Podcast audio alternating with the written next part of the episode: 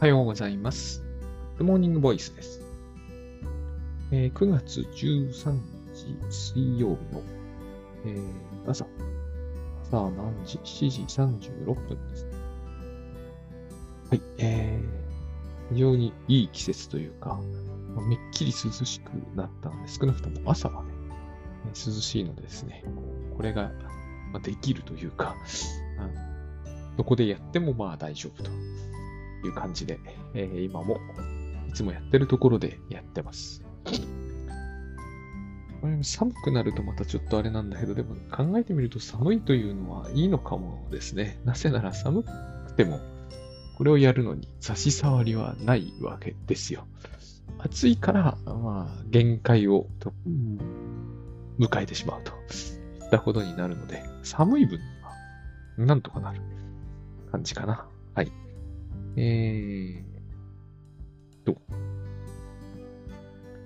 まあもう、えーずっと言ってますけど、9月の、えーっとですね、28日？違う、7日？違うな。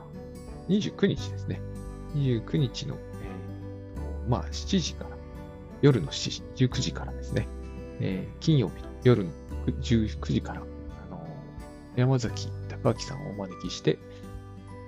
えーやります。あの、なんちゅうのかな。トラケンナイトというタイトルになっております。まあ、トラケンの、なんちゅうんですかね。トラケンってあれなんですよね。こう、定義があるんですよ。ライトニングトークするとか、えっ、と、いろいろあるわけですが、これはトラケンではない。トラケンのナイト版みたいな。ミニ、ミニナイト版みたいな。ミニって言っても結構ね、長いんだけど、しかもゲストとか呼んじゃうんですけどね。はい。あの、だから北信也さんと一緒に一応やるといった方で、付けにはなっておりますね。で、あの、いわゆる、あの、いわゆるではないんだけど、あの、精神分析的な話を当然する予定でおります。まあ私ちょっとだけ、えー前座的に30分ぐらい話して、それから、まあ、えー対談的なものに入って、最後に質疑を取取ると。で、現地では食事がその時入ると。そういった形にしています。まあこれ続けられるといいんですけどね。まあでも、最近あんまり、こう、こだわらなくてもいいかな、みたいな。すぐ僕はそうなっちゃうんだけど。えっ、と、この形にこだわらなくても、まあ、やれる形でやっていければいいかなというふうに思うようになってきたので、まあ、あの、あれですね。えー、おいおい、また様子を見ながら、ぜひこの29日はですね、えっ、と、いらしていただけると幸いですけれども、あの、まあ、えーやれる形でやっていこうと、はい、思ってます。あの、で、今日なんですが、あの、まあ、先日、いろいろ、あ、そう、久しぶりにこう、ですね、えーまあ、最近対象関係の本、また読み直していて、何週目ぐらいで読み直してるんですけど、えっと、久しぶりに、こう、ずっと喋ってきたことをの、ベーシックな、ベーシックなところを、もう一回、えー喋り直してみようかなと思いまして、えっ、と、あの、例の、あれです。クラインの、もう聞き飽きてると思うんですけど、いいおっぱい、悪いおっぱいの話ね。この話は、えっと僕はですね、えっ、と、すごくやっぱり大事だと思ってるんですよ。まあ、神話みたいな物語ですよ。おとぎ話みたいなもんですね。別にこれシンデレラで代用しても、白雪姫で代用してもいいような気もするんだけど、あの、まあ、えー、クラインの、まあ、敬意を込めてというか、やっぱり学術はというのはよく考えられていてですね、まあ、童話もよく考えられてますけど、あの、学術的なところのお話のも持つ意味みたいなのを、えっと改めて考えていきたいと思って今日お話しします。で、もともと僕の頭には DSM というですね、まあ今5なのかな、第5番なのかな、改定されているんですけど、まあ言ってみればその、なんていうのかな、えー、あれなんですよ。診断基準書マニュアル、マニュアル、マニュアルなんですよ。DSM の M はマニュアルの M なんで。えっ、と、いわゆるスタンダードですね。まあ国際保険機構みたいなところが別に出している、そういうマニュアルもあるんですけど、まあよく似てます。よく似てるってことはよくできてるってことだとは思うんですけどね。まあでも同じような人が関わってるんじゃないかな、みたいな、結局そこには教育って問題が差し込まれてきてますからね。えっ、と、とにかく、えー、一つのこう文化的なものの価値観ってそこに入ってきちゃいますよね。えー、精神障害と言ったら、えっ、ー、と、何か細菌がありますとかではないですから、心の障害なので、その人の心がなぜ病んでるって言えるのかって、やっぱり多少とも文化が決めちゃうじゃないですか。そのイエスをその国その国の、えっ、ー、と、あるいは民族のとか、これを病気だとか、これは病気じゃないとか、えっ、ー、と、いうのが、どうしたってそこは入ってきちゃうじゃないですか。えっ、と、国によってはね、子供に教育させるのは罪だっていうあの発想を取ってるわけですから、少なくとも思想によってはですね。だから、えー、何が病気で何が健康かっていうのはどうしても文化が決めてしまうところはあるので、えーと、一見したところものすごく科学的に見える DSM だってですね、アメリカ文化の影響はもろに受けているに違いはないわけです。中でも私たちにパッと見で分かりにくいのが原因はさっぱり問われないっていう独特のものの見方なんですよ。原因を問わないのにトラウマっていうのってなんかすごい不思議だなと最初に読んだ時も思ったんですけど、トラウマって何かの原因って意味に限りなく等しいような気もしますからね。でも原因を問えないというのは、つまりすごくある意味、まあ、謙虚なんですよ。言ってみれば。わからないんですよね。本当のことはわからないっていうあれですね。あのなぜその人が鬱になるのか、わかるようでわかんない。それを徹底的に割と、なんちゅうのかね、こう、統計的になんだけど、アメリカだし、あの、統計的に徹底的につぶさに研究していくと、よくわかんないって結論を出しといた方が、えっ、ー、と、わかると考えるよりはマシだっていうような、そういう結論に至ったみたいなんですね、どうも。まあ私はそういうような経緯を一応習ったわけですね、アメリカで。アメリカでのことなので、その偏見の中でその偏見について学ぶみたいなところもあるわけですよ。それ外国人として言ってみるとわかるんですよ、むしろ。感じるものがある。多分あれアメリカ人にとってはやや常識的なところが僕なんかで強いので、え、ー、と、そこに偏見がかなり含まれているなどとは感じられないと思う。感じにくいと思う。頭のいい人とか、勘のいい人は当然ここに偏見が入ってるだろうなと、えー、そういうふうな言い方をちゃんとする人もいますしね、いっぱい。でもやっぱり感じ取りにくいところはあると思うんですよ。他の文化から行くと、えっ、ー、と、どうしたって出てるよねっていうのはあるじゃないですか。そういうことっていうのはあります。で、まあ、例えば、うつでもそうですけど、基準だけがある意味あるわけですね。二つ大事なポイントが、特に僕らのように、こう、ただ黙って専門家として見るっていうんではなくて、えっ、ー、と、普通の人としてそれを見た場合、二つ大事なポイントがあって、一つは、それによって社会生活、日常生活に差し障りがあること。なければ、診断基準をどれほどバッチリ完全に満たしていたとしても、えー、病気とはみなしません。この辺もすごくだから、えーと、抑制が効いてて偉いなって僕は思ったんですよ。明らかにうつでも、本人がそれで困ってなければ、それはもういいんです。病気ではないことに。えっ、と、今の第5版がどうなってるかっていうのは私、えっ、と、詳しくチェックしてないんですけれども、僕が知ってるのは4版までなんですが、少なくとも4版までは、そのことは、えっ、と、ちゃんと歌われていたというか、えっ、と、少なくとも私はそういう点はすごく強調された記憶があります。複数の先生からですね。心理学の先生から。あの、社会、これ、でも、えっと、これは、所詮は言葉遊び的なところもありまして、明らかにどう考えても妄想状態がすごくて、社会的に何も困ってないっていうのはおかしくないっていう か、そんなことはあんまりないから、まあその辺よくできているといえばよくできているわけですね。例えば、あの、そうだな、恐怖症とかがそうじゃないですか。本人がそれで困ってないんならいいんだよっていうのはその通りなんだけど、例えば高所恐怖症ですと。で、アメリカで生活してるわけですから、高いところはいっぱいあるわけですよ。学校だって高いしね。で、行けません。5回以上は行けませんってなったら困るじゃないですか。小学校だって、え、ー、と、高いところはいっぱいあるわけですからね。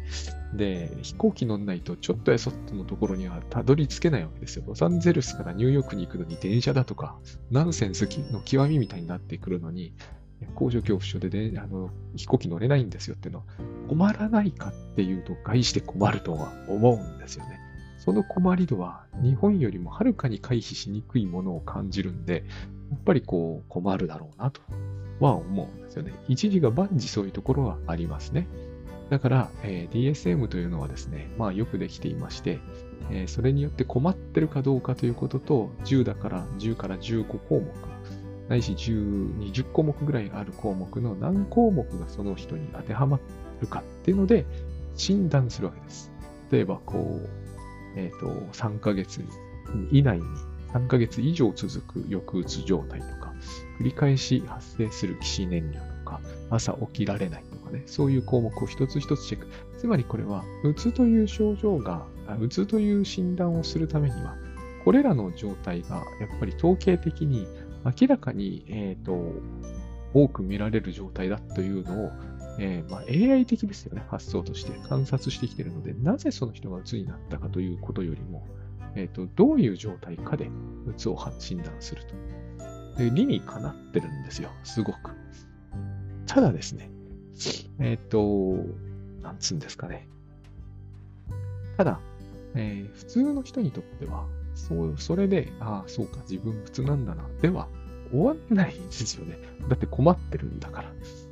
だから、これで終わるってはずはないので、そこから先どうするんだっていうことになったときに、えー、こうやってですね、症状を科学的に見て、それを診断するというのは大変結構なんですけど、え、ー、と、でも、なぜなったのかわかりませんと。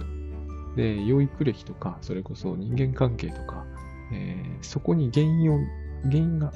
あるのかもしれないですよ、もちろんね。でも、あるんだかないんだかわかんないってなったら、えー、良いねことではいじれない意味になりますよね。えっ、ー、と、学校に通っていて鬱になったんだけどなって言っても、えっ、ー、と、いや、それは本当のことはわからないからってことになると、学校変えるわけにもいかない。だって、それが原因かどうかわかんないのに学校変えるっていうのはおかしな話だし、えっ、と、学校を休むっていうのも、休んでも、もちろん休むっていう選択は取られるんだけど、休むってことは結局学校が原因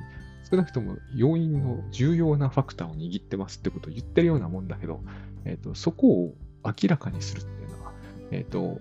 アプローチとしてそう容易ではなくなってるわけですよ。すると、えー、特にですね、うつというのは脳の病気です。ってことになってくると、じゃあ脳を何とかしましょう。つまり、外的要因に違いはないんだけど、体というのはある種の心にとっては外的な要因ですから、外的要因に違いはないんだけど、えっ、と、それを人間関係とか、えー、家族関係とか、えー、会社だ、学校だ、えー、昔の育てられ方だ、え考え方だってところ、つまり自分の外にあるとは見なさなくて、自分の体にあると見なした場合、体をいじるますよね。ここで、えっ、と、脳外科ないし、え精神、抗精神薬という発想が出てくるわけですよ。これがアメリカらしさだと、やっぱ私に、まあそういう意味では20世紀後半らしさだと言ってもいいと思うんですよね。西欧的合理主義って言ってもいいと思います。僕ら、僕ら日本人も大筋ここに乗っかってると思うんですよ。つまりそれで治るならそれに越したことはないわけですよ。家族構成変えない。えー、会社も学校も変えない。えー、今までと同じ生活をする。代わりに薬を入れる。つまりそれは脳に責任があるって言ってるんですよね。ある意味では。これが非常に僕は DSM の考え方には強力に反映してるとやっぱり思う。そうは言わないですよ。はっきり言って。僕は、あの、習った先生は誰一人としてこのまんまの言い方はしませんでした。だからこれは僕の偏見です。でも僕というアジア人かというか日本人がアメリカに渡ってってアメリカのこの授業を受けるとね、この印象を強烈に受けるんですよ。えっ、ー、と、まあそれこそ、えー、アメリカだからいっぱいアジア人もいます、そこには。留学生もいますし、えっ、ー、と、アジア系のアメリカ人も、日系のアメリカ人も、えっ、と、もちろん、あの、白人も黒人もみんないますが、いわゆるダイバーシティな世界ですが、でも結構先生は白人です。はっきり言って。白人のおじいちゃんです。なんかフロイトの真似したような人、しょっちゅう出てきます。まあもちろん心理学科には女性の方が多いぐらいだから、女性の先生もいますが、外して白人でしたね。私の行った学校では。が、この話を、えーと、ダイバーシティ的に伝えてくるんだけど、やっぱり僕にはすっごくある種アメリカンなものは感じました。えっ、ー、と、偏見かもしれないけどね、それは。でも感じないっていうわけにはいかないものがあったんですよね。日本の教育だったらこういう感じにはなんないだろうなっていうものが、え、ー、と、そこを言語化するのは非常にややこしいですけど、なくはなかったです。ちなみに僕行ったところは別に、えっ、と、全然アッパークラスのとかではないし、ごく普通の、えっ、と、僕でも入れるような、ある意味田舎のですね、アメリカの学校の非常に中堅的な、えー大学。えっ、と、田舎の、そうだな、日本でいうところの、まあ、中都市ですよね。地方の中小都市。そういうところで、えっ、と、まあ、ニューヨークでその、ね、僕の英語も言われたんですけど、なまってると 言われてしまうような、そういう中西部の田舎の町の大学で、そんな感じですね。だから、ある意味、すごくスタンダードだったかなという気はするんですね。そこではやっぱり薬理。で、さすがに、えっ、と、脳いじるって言っても、外科ってなってくるとありますよ。はっきりあるんだけど、あんまりやらないですよ。うつだからじゃあ脳を脳外科手術しましょうみたいな。脳外科手術って、まあ、あれですね。あの、メスで切り開いてうんぬんではなくて、こう、なんつうんですかね。まあ、メス使わなくはないんだろうけど、レーザーを当てて、ある部分をこう、えー、なんつうんですかね。まあ、消してしまうんですよね。で、これはものすごくなんかやばい感じもしなくもないんだけど、そんなこともなくて、ほんのちょっといじるみたいな感じで、割とこう、ある種の病気はすごく、えー改善率がいいみたいな話もなくはないんですよ。まあ、私は受けたいとは思いませんけどね。だからその辺が僕が科学的でないのか、あるいはやっぱりあっちが行き過ぎてるのか、もうその辺はわかんないところもあるんですよ、はっきり言って。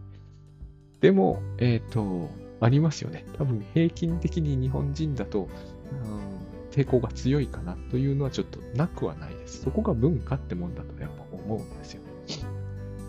で、でですね、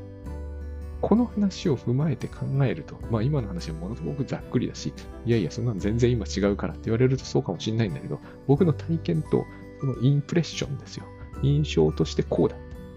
これを踏まえると、あのフロイトの、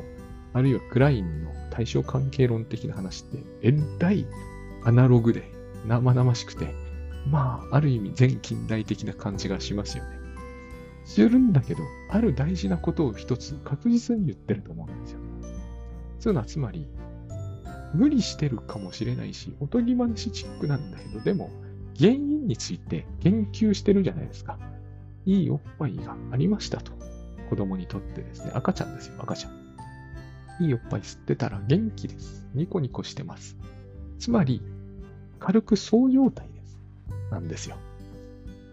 あの、ぼおっぱいと私一体化みたいな感じあるじゃないですか。ちっちゃい頃だと。大きくなってもあると思うんですよ。自分すっごく心地よく寝てるとき、布団と私一体化みたいなのあるじゃないですか。その感覚に、こう、境界線が曖昧だと。で、すごく調子いい感じがすると。えー自分はこう生きてていい感じがすると。そういう幸せいっぱいな多幸感とかって言うんですけどね、いう状態がありましたと。とにかく生まれてきたとき、ないと困るじゃないですか。これがね、あまり簡単に得られないんだよって話も今あるんだけど、まあとにかくあったとしましょう。いいおっぱいな。いいおっぱいといい私。そういうそういう概念が存在する以前の段階。その時の幸せいっぱいな感じ。まあ愛情いっぱいでもいいですけど、まあ、そういう感じですよ。に、同じことをやろうとしてるんだけど、例えばおっぱいお母さんくれないとかね。そもそもお母さんその時いなかったとか。えー、いいおっぱいがあるがゆえに、あったがゆえにかな。悪いおっぱいが出てくるわけですよ。そこに。人間の、これは成長過程ですよね。あれあったはずだっていうのがどっかにないと、その観念自体ないですから。もちろん悪いおっぱいというのは、えー名称であって、そんな風に赤ちゃんは思わないけど、でも、ここでも、なるべく言葉が赤ちゃん寄りになってるじゃないですか。悪いおっぱいってめちゃくちゃ子供っぽいじゃないですか。えーさっきのこう DSM における診断基準で、えっ、と、脳に投薬するとか、全然そこから見るとですね、子供っぽくてアナログチックな世界じゃないですか。これの印象、インパクトが大事なんだ。だからこれをいい母親とかって言ってもいいんでしょうけど、やっぱりいいおっぱいって言っておくんですよ。悪いいいおっぱいと悪いおっぱいがありますと。で、これが、えー、型や軽装状態ならば、型や抑うつ状態につながるわけですよ。赤ちゃんとしてはね。あの、この苦しい時にあのいいおっぱいがない。ダメだっていうね。そういうことですよ。もうなんかこう、破滅だみたいな、破滅っていう言葉もないでしょうけど、だからバラバラになるとかっていう表現をとってるんですよ。精神分析ではですね。バラバラになるってよく言うんだけど、このバラバラがどうもわけわかんない言葉だとよく思うんですけれども、あの、漫画で、えっと、主人公がひどい目にあって、コマごとチリチリになってる、ああいう感じかなって思うんですよね。アイデンティティと肉体が一体化して、もろとも崩壊していく。ついでに世界も一緒に。漫画のコマですからね。コマごと崩壊してる。あの辺もやっぱり絵ですよね。漫画家の技術だと思うんですよね。ああいう感じ。だから、型や、えー、素晴らしく理想的で心地いい生生生命の世界と、型やこうひどい目にあって自分が崩壊していく生命の世界と。その両極がある。だから二極っていう意味でバイポールなんですよね。双極の世界がある。で、これが僕らの人生に一つの大きな影を落とすんですよ。あの、そうだな、有名私立中学にしておきましょうか。昨日もそんな話しましたしね。昨日じゃない、一昨日か。あの、入りましたと。多幸感でいっぱいです。いい学校に入りましたと。いい学校って言うじゃないですか。偏差値70とかね。いい学校に入りましたと。あの人生、祝福されてる感じがしますよね。すっごい苦労して入れば、まあ、その余裕で入っちゃったよっていう人はそうでもないかもしれないけど、僕みたいに偏差値が黙ってると59ぐらいの人間が71とかに入れば、多幸感も持たない方が変じゃないですか、むしろ。で、でですね。で、このいい学校に入ったということは、そしてそこでそう状態を得たということはですね、あもうこれで人生いけるぜみたいな感じになったということは、当然、その同じ学校が悪い学校になるじゃないですか。すぐなるよね。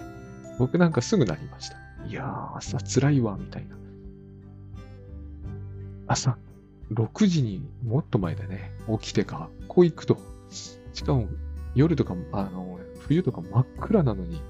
えー、学校に行こうとすると、なんと、その電車は満員なわけですよ。みんな、こんな朝っぱらから起きてこんなにね、目血走らせて、えっ、ー、と、さらに、ね、混んでる都内とかにまっしぐら2ヶ月です、これが6年も続くと、中高一貫ですからね。もうほんと絶望的ですよね。いい学校は悪い学校なんですよ。いいおっぱいが悪いおっぱいであったようにですね。これはいいから悪くなるわけですよ。だって、良くなきゃ行かなきゃいいじゃないですか。ね。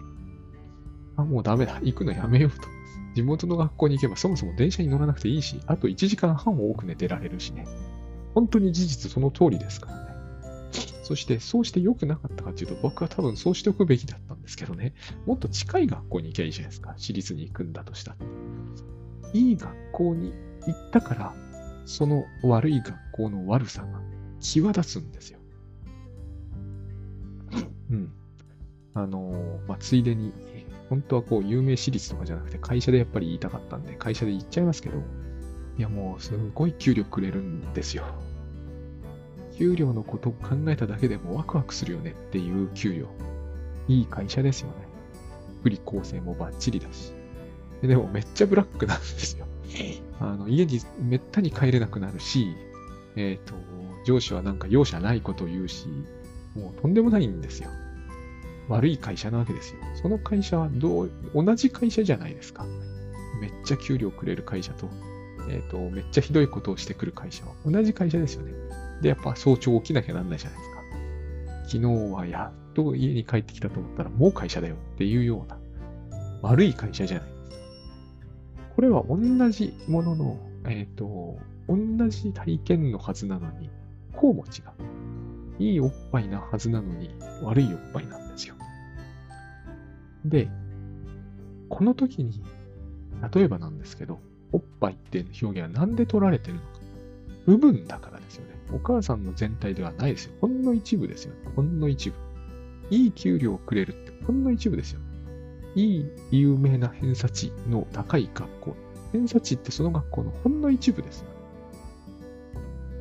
この部分対象の部分の示せてるっていうのがすっごい大事ですよね。さっきのちょっとまた思い出してほしいんですけど、DSM の診断基準で朝起きられません。抑うつです。3ヶ月以上続いてます。これは診断基準です。ここには全然言われないいくつかの確実にうつ状態、あるいは躁うつ的な人の心境の中にあるもの。それは世界を分断してるってことですよね。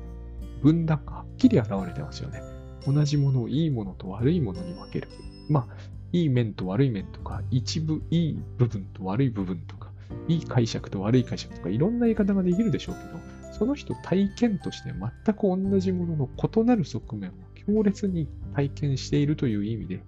良し悪しという部分、部分がクローズアップされるんですよ。曲ですよね。バイポールの曲ですね。極端にいいところと極端に悪いところ。まあ、極悪な部分と、まあ、極善とは言わないけどね。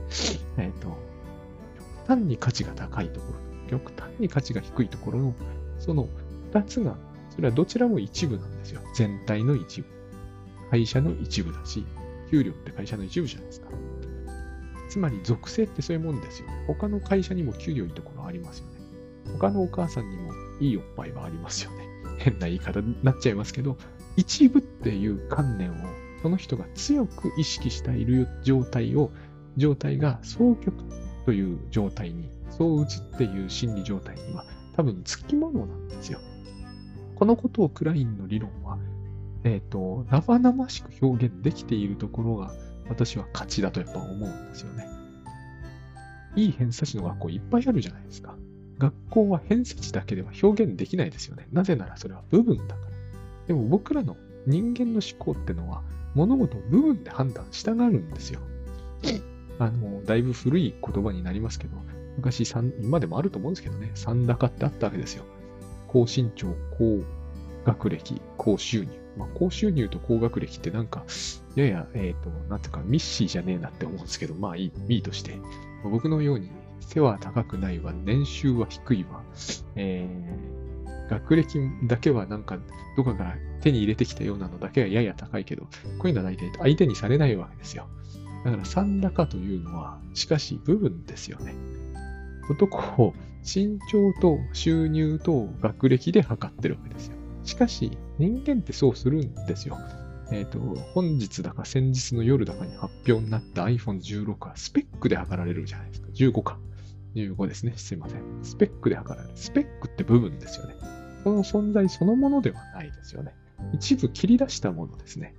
で、これと相打つは深い関係があるってことを、クラインの理論、いいおっぱい悪いおっぱいっていうのはそこをすごくはっきり言えてる。お母さんの一部だ。そこを分断してる。いいものと悪いもの、スピリットしてる。スプリットしてるわけですよ。分けてるわけ。そして分けたものに自分を、自分は分けたものに注意を集中している。だから、分かれているものの一部にあまりにも向き合っちゃいすぎていて、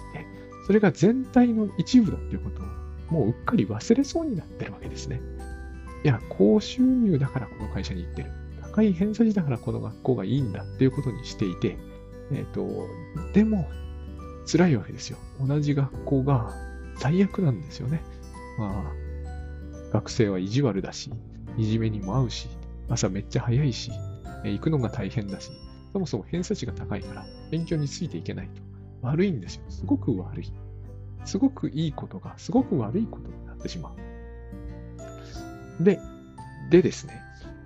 この良し悪しを作り出してるのは何なんだっていうことを考え始めると、赤ちゃんは考えられないから、ここを妄想分裂と言うんですけど、分裂していて、なんかお母さんとはおっぱいだと思ってるのは妄想ですからね。つまり部分が全体を表しているというのは妄想なんで、えっ、ー、と、いい学校、いい偏差値の学校出ておけば人生素晴らしくなるというのは妄想なんで、そういう妄想にとらわれるんですよ。で、妄想には分裂がつきものだっていうことが表面、表現されてるんですね。えっ、ー、と、急に調子が良くなったり悪くなったりする、その状態が続く、双極性障害みたいな、だけではわかんないことがここから見えてくるじゃないですか。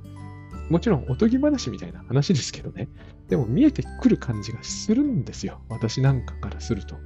少なくとも DSM の基準よりは似たような、例えばボーダーと双極はすごく似たような基準が見えるんだけれども、えっと、ボーダーと双極は全然ただ、ただ違う名前がついてるっていうのとは違って、その関連性が、このいいおっぱいと悪いおっぱいから分かってくることがあるわけですよね。すっごく僕らの人生ではこれをやる、やるんですよ。多幸感と脱価値化って言うんだろうけどね。理想化と脱価値化。で、えー、一番これを誰にやるかって、例えば恋人とかにやるじゃないですか。いい彼女、悪い彼女。明らかにいるわけですよ。で、その人に二面性があるっていう言い方すらするじゃないですか。その人の二面性をじゃあ作ってるのは誰だっていうと、私ですってことになっちゃうわけですよ。あなた学校好きで行ったんでしょうってことですよね。あなたその学校にあんなに努力して行ったじゃないですか。って言われちゃうわけですよ、親にね。あなたやっと頑張ってその高収入の会社に入ったんじゃないですかって言われちゃうわけですよ。だから辛くなるわけですよね。あ、せっかく偏差値70もの学校に入ったんだから、例えば皆勤賞取ろうみたいになっちゃうわけですよ、人。この皆勤賞は不登校と紙一重だと僕は思うんですよね。そんなにもう辛くて辛くてしょうがなくて、学校行っても何授業やってんだかわかんなくて、で、カバンの中から物なくなって、えっ、ー、と、体はいつも調子が悪くて、お腹もいつも痛くて、微熱もいつもあるけど皆勤賞みたいなのって、もう不登校一歩手前感があるじゃないですか。この分裂っていうもの、すっごくその学校から受けてる独特の緊張状態、えっ、ー、と、2曲に触れてますから、すごくいいって方や思ってて、すごくひどいって方や思ってるから、この間に緊張感があるわけですよ。この緊張感ってどこから来るって言ったら自分の心が作り出してるものですよね。間違いないですよね。だって、えっ、ー、と、今だったら私、えっ、ー、と、その偏差値が高い学校、いいって感じませんから。そして、行かないで済むんなら悪いってことさら思う理由もないわけですよ。自分がこの学校に入ったから、原因は自分にあるんですよ。ってことに気づく。つまり、いいおっぱいと悪いおっぱいがある。だからこの悪いおっぱいは噛みちぎろうって噛みちぎると、いいおっぱいも失っちゃう。そのことがとても恐ろしいってところから、相うつは今度は抑うつになっていく感じがありますよね。その前に怒りがあるけど。いい恋人と思ってすっごいアプローチしてやっと付き合ってもらったら、まあすっごいひどかったわ、みたいな時に後悔するでしょ。なんでこの人こんなひどい人なんだろう。でも付き合おうって言ったの俺だったっけっていうことになった時に、人は抑うつ的になっていくじゃないですか。あ、俺って見る目ないわ、みたいなね。自分を責め始めるわけですよね。私、自分無理してこの学校入ったなぁと、バカだったなぁみたいになると、もうすでにすっごくうつうつとしてきてますよね。こうして相うつ、相極が、相うつが、抑うつっていう流れと、こう、なんちゅうんですかね、えっ、ー、と、展開し始めるというのか、えっ、ー、と、なんかこう、低迷し始めるというのか、こう渦に巻き込まれていくというのか、そんな感じがありますよね。えっ、ー、と、これ今は全部子供の話として喋ってるんですよ。僕らはこれを社会人として一番体験することになると思うんですよね。一つは家庭で、一つは会社でだと思うんですけどね。高収入の会社に入ったけどブラックでした。どうしようと。今更ここ辞められないよねって時に僕らは非常に抑うつ的になりますよね。えっと、人生って何なんだろうみたいになるじゃないですか。一歩間違えばね。この状態についての記述が DSM にあるんですよね。でも記述だけあっても困るんですよ。僕としては。僕としては。だから、ここでどうアプローチ取るべきかって時に、いや、あのね、すごく年収、えー、年収1000万近い会社に入って、もう家のローンも組んじゃいましたから。でも毎日毎日、なんかね、えっ、ー、と、会社に行くとパソコンが立ち上がらなくて、えっ、ー、と、花瓶の水がこぼれていて、えっ、ー、と、普通に画鋲入ってんですよみたいな、まあそういうことじゃないと思うんですけどね。とりあえずそういうことだとしして、でもこの会社1000万くれるんですけど、最近ボーナスは現物支給になったんですよ。どうしましょうって言った時にですよ。あの、診断基準チェックを入れてみて、これは偏見ですよ。そうじゃないけども、診断基準にチェック入れてみて、うん、わかった。ちょっと脳にレーザー当ててみよう。受け入れられなくないっていうことなんですよ。僕としてはちょっと受け入れがたい。ちょっとっていうか多分受け入れないだろうなと。ね、あの、じゃあ抗うつ剤を飲んでしばらく頑張ってみましょうみたいな。受け入れがたいじゃないですか。受け入れるかもしんないですけどね。あの、私に責任があるっていうのと、私の脳をいじるってことこの場合、全く意味が違ってくるような気がするんですよね。あの、抗精神薬を飲んで、その私立校頑張って通ってみようか、皆勤賞を目指そうみたいな、おかしいだろって感じがちょっとするわけですよね。でも、診断基準だけがあり、原因を問わず、えー、経緯について特にいじらないということになると、こういうことになるだろうなと。悪意はそこになくてもですね。だから私は、あの、いいおっぱい悪いおっぱいっていうのは、アプローチとして大事だなと。あなたはまず部分を見ていませんかと。で、二つのものは同じなのに、えー、それがそんなに緊張を生むほどの葛藤を生むような極に分かれたものに見えるのは、あなたの心のせいではないでしょうかっていうアプローチは、僕はやっぱり真っ当な感じがするんですよね。間違いなくこれは自分が作り出しているものなんですよ。だから、えっ、と、それは自己責任っていうのとは違うと思うんですよね。自己責任って話になると、むしろ、あ投薬、脳で脳をちょっとコントロールして、それも無意味ではないと思うんだけど、えっ、と、セロトニンに揺さぶりをかけてみようみたいなのは、えっ、と、それでうまくいくってことがあるかもしれないし、あればそれでいいんですよ、別に。DSM は正しいんですよ、そういう点で言えば。困ってなければそれでいいんですよ。その会社がどれほどやってることが無茶苦茶な感じがしたって、別に、え、ー、と、それで言ってる人が困ってないのに余計なこと言うところではないと思うんですよね。困ってるから、えっ、ー、と、考えるわけですよね。で、どうして困るのかというと、2曲を、2曲というものをそこに、えー、体験しているからなんですよ。同じものなのに2曲を体験しているから。そしてその2曲の責任を自分が持ってるってことに気づいてしまったから。ここから、えっ、ー、と、進むべきなのは、まあ、僕の場合はグッドバイブスが一つの大きな回になったってことなんですね。ここで自分に、なんていうのかな、歴史的なアプローチ、プロセスとしてそこを選んだのは自分だと。でもここで私が悪いって考える必要はないんだっていうのがまず第一ですね。私が悪いと考えなければ、私はもうちょっと、えー、いろんなアプローチについて検討する力が湧いてくる。ということは、つまり、この2曲を見てしまってる、2曲の体験で右往左往してる。そのうち、時々自分に責任があると思っては抑うつ状態になるって、この行ったり来たりをしている状態は、えー、何かを判断するには鼻が向かない状態なんだっていうことにまず気づくって話なんですよね。多分、僕はそれは精神分析だけではなくて、ほぼ全てのカウンセリングで結局やることは、そういう話になっていくと思います。つまり、えー、いいおっぱいと悪いおっぱいは同じでしたと。だから、え、ー、と、その悪い方に食ってかかって、えー、会社を飛び出すわけにはいかないと思って抑うつ状態になるのは正常ですけど、正常ですけど、ここで一つ冷静になってですね、えっ、ー、と、どこかに悪者がいるわけじゃないと。悪いのは会社なんだろうか自分なんだろうか。この思考に入りやすいんだけど、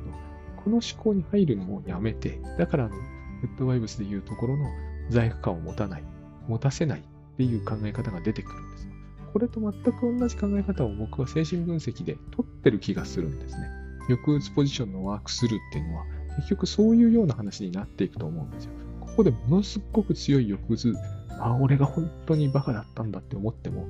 解決しないじゃないですか。起死燃料が膨らむばっかりで。多分この、そんなアプローチをカウンセリングで取らないと思うんですよね。あなたが本当に悪かったんだから反省しなさいみたいな、聞いたことないから、そういうアプローチを取るカウンセラーみたいな話がいいですっていうのはね、そういうことを言う人はいるかもしれないけど、いいとはとても思えないので、えっ、ー、と、いいですって言われてない気がしますから。だから、そういうところに、えー、観点がいったところでですね、いい会社だって、えっ、ー、と、いいと思ったのは自分であって、そういう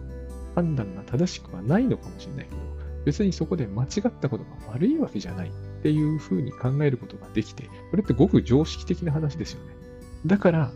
戸畑さんは普通の相談って言ったんだと思うんですけど、これは普通の話ですよね、ある意味。で、ここまで来た時にでも結構難しいんですよ。その PS と D を行ったり来たりする心理状態にはまってしまうとですね、えっ、ー、と、いや、この会社はもう絶対辞められない。でもこの会社に生き続けると絶対自分は崩壊する。